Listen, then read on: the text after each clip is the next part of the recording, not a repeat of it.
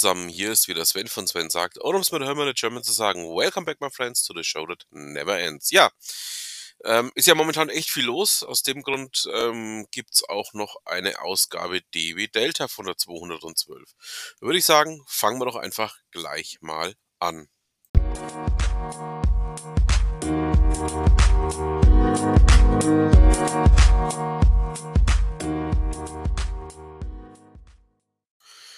Wir haben heute ein äh, Schwerpunktthema, ja, wie soll es anders sein?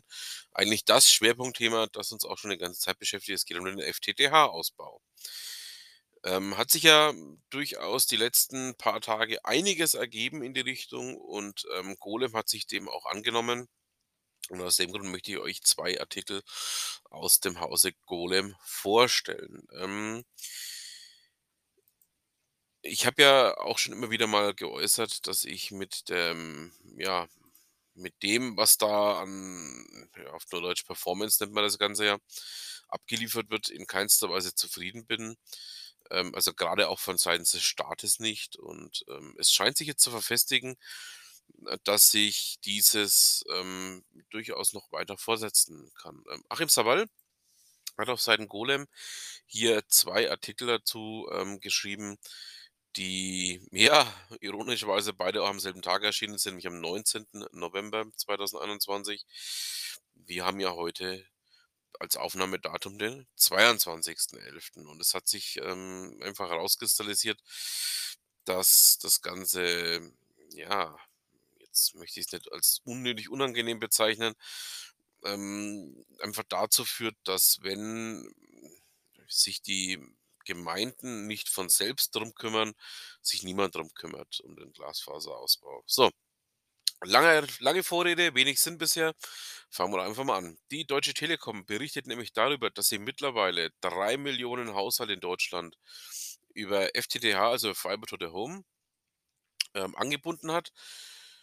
Das Ganze, ähm, ja, hat im Oktober eine Steigerung von 132.000 Haushalten gehabt das äh, Blöde daran ist einfach auch nur, ähm, dass ähm, man aber auch den Vergleich ziehen muss, ähm, dass die große Mehrheit der Telekom-Anschlüsse weiterhin auf VDSL, auf ähm, ja, Vectoring oder Supervectoring basiert. Also sprich, ähm, wir haben hier einen Satz von 34,4 Millionen Haushalte, die bis zu 100 Megabit erreichen können und naja, verschwindend geringe 3 Millionen, die gerade mal FTTH über die Telekom nutzen können. Ja, bin mal gespannt, ähm, wie das Ganze weitergeht. Tim Höttges gab ja vor einiger Zeit ein Interview bei Gabor Steingart. Ich weiß nicht, wer es gehört hat.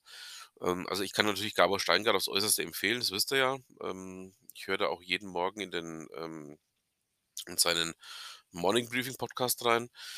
Und ähm, da hat man schon auch die Absicht äh, erkannt, dass Höttges wahrscheinlich verstanden hat, dass wir ohne FTTH-Ausbau ein großes Problem kriegen. Ähm, dem entgegen spricht natürlich auch das, was ähm, ich in einer meiner letzten Ausgaben veröffentlicht habe, ähm, dass die Telekom eine Studie hat, ähm, wonach der FTTH-Ausbau unnötig wäre. Also ähm, wenn man Europa ja, ähm, mal so betrachtet, ist eigentlich FTTH mittlerweile ähm, das Mittel für den Ausbau.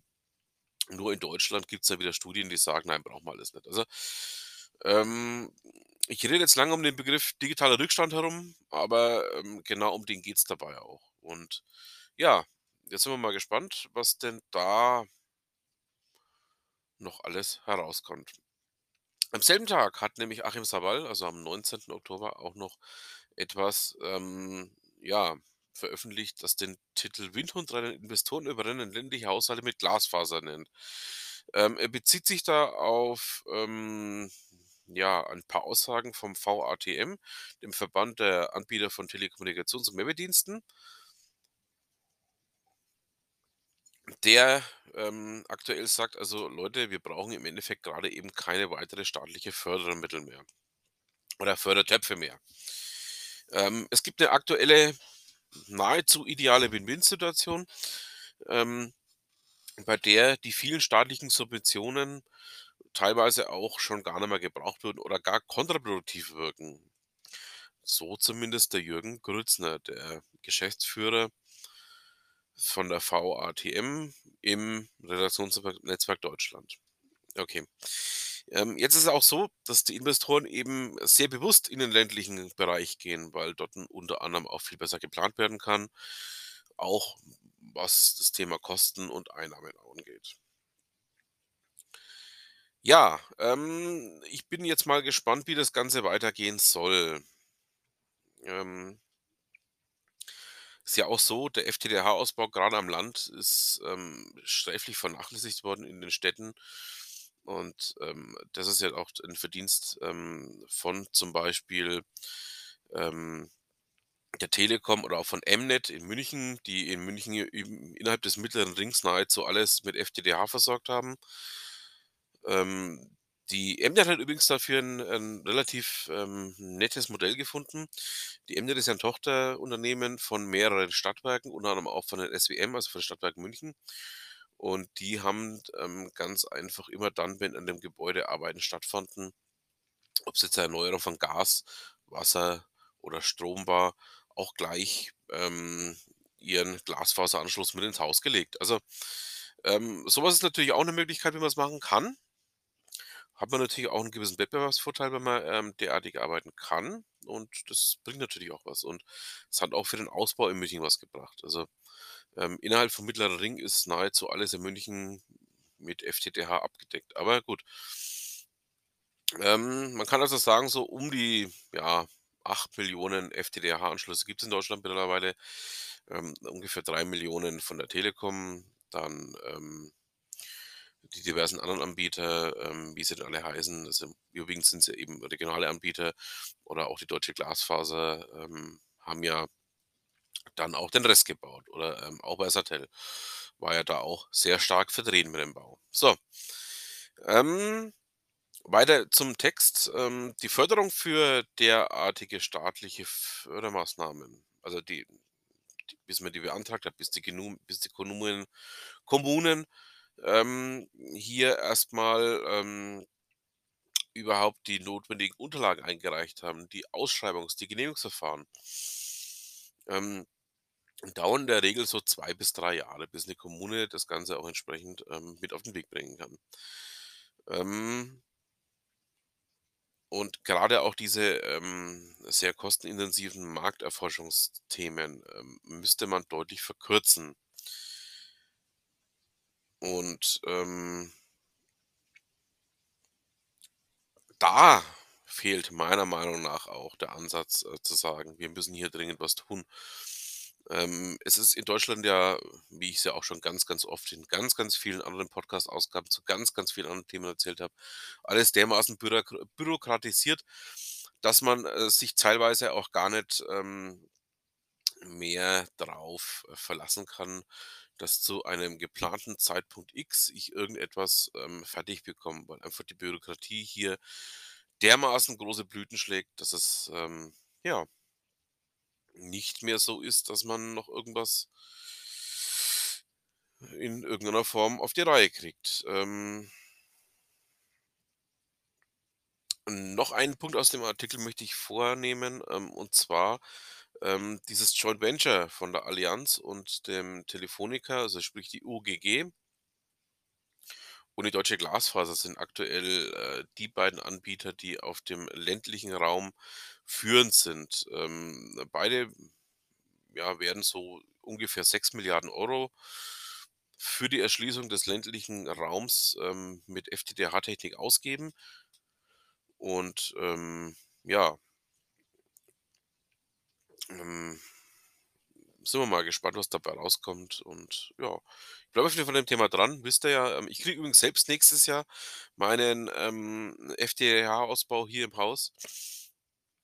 Ich habe hier nur so 'nem Clusterverfahren mitgemacht und ja, jetzt bin ich mal gespannt, wann's denn tatsächlich so weit ist. Begehung hatte ich jetzt 2 Stück dazu. Ähm, bei der 1. Begehung war alles noch nicht so ganz sicher. Jetzt bei der 2. Begehung haben wir alles festgeklopft und jetzt bin ich mal gespannt, ähm, wann denn hier das alles zum Tragen kommt. Also, schauen wir mal und dann werde ich weiter berichten.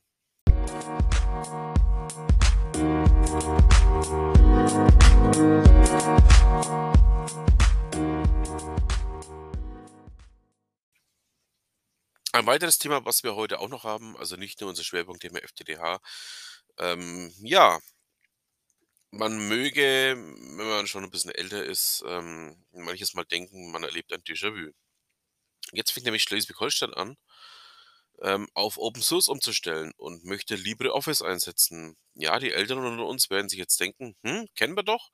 Haben wir doch schon mal irgendwo gehört.“ Ja, Munix ist das Stichwort. Munix war ja das Projekt der Stadt München, ähm, bei sich dieses Thema auf Linux umzustellen. Und, ähm, das ist ja über mehrere Jahre hinweg gelaufen, ähm, ist aber dann auch grandios daran gescheitert, dass es, ähm und jetzt kommt wieder so 'n neudeutscher Begriff, die Usability nicht hergab, ähm, und man einfach zu viele Dinge umstricken musste, weil sie eben nur für Windows gedacht sind.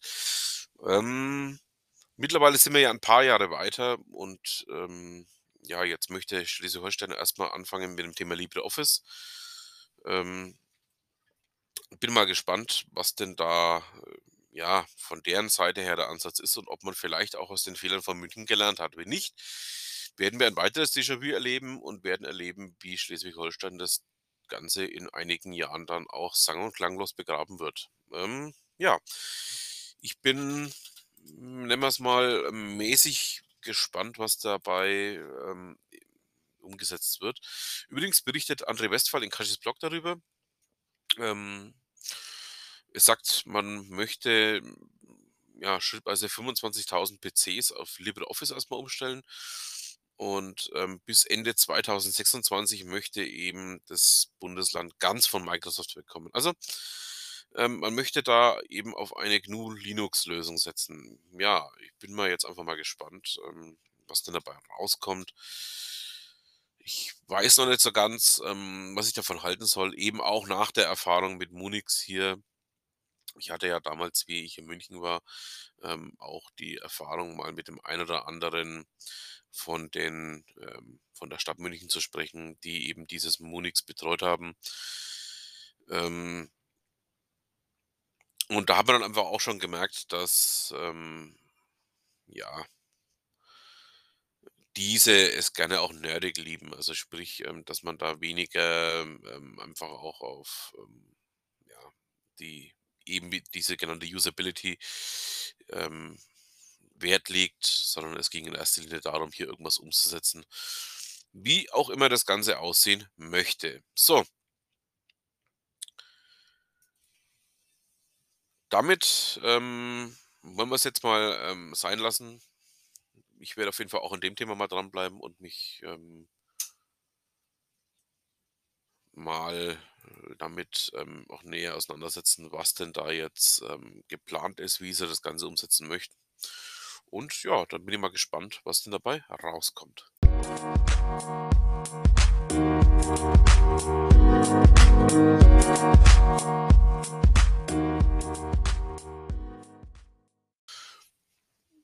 Wir sind natürlich noch nicht am Ende unseres kleinen Podcastes hier. Ähm, wir haben einen ganz festen Bestandteil, ihr wisst es ja, ähm, wir schauen natürlich noch zu Ute Mündlein. Ja, wir sind ja grade dabei, die Vertriebsserie von Ute aufzuarbeiten, was man denn alles noch vor Weihnachten erledigen müsste oder kann. Und, ähm, in der heutigen Ausgabe geht's um das Thema Vertrieb mit Plan. Das heißt, dass man einfach auch mal nicht nur von Tag zu Tag Vertrieb macht, sondern auch mal strategisch plant: „Wie möchte ich denn etwas ansetzen? Wie möchte ich etwas umsetzen? Wen können wir, ähm, in welcher Form hier ansprechen?“ Und, ähm, ja, es ist eben ein gutes Statement dafür, dass man auch mal 'ne Woche vorausplanen kann, vorausplanen sollte. Natürlich kann was dazwischenkommen, das ist völlig klar, aber in erster Linie geht's ja darum, dass man auch, ähm, ich sage jetzt mal, so 'nen gewissen Grundstruktur hat, an der man sich dann entlanghangeln kann.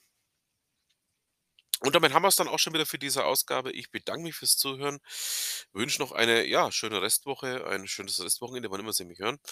Und damit bleibt mir dann auch nur noch zu sagen: Vielen Dank fürs Zuhören und was immer Sie machen, machen Sie's gut.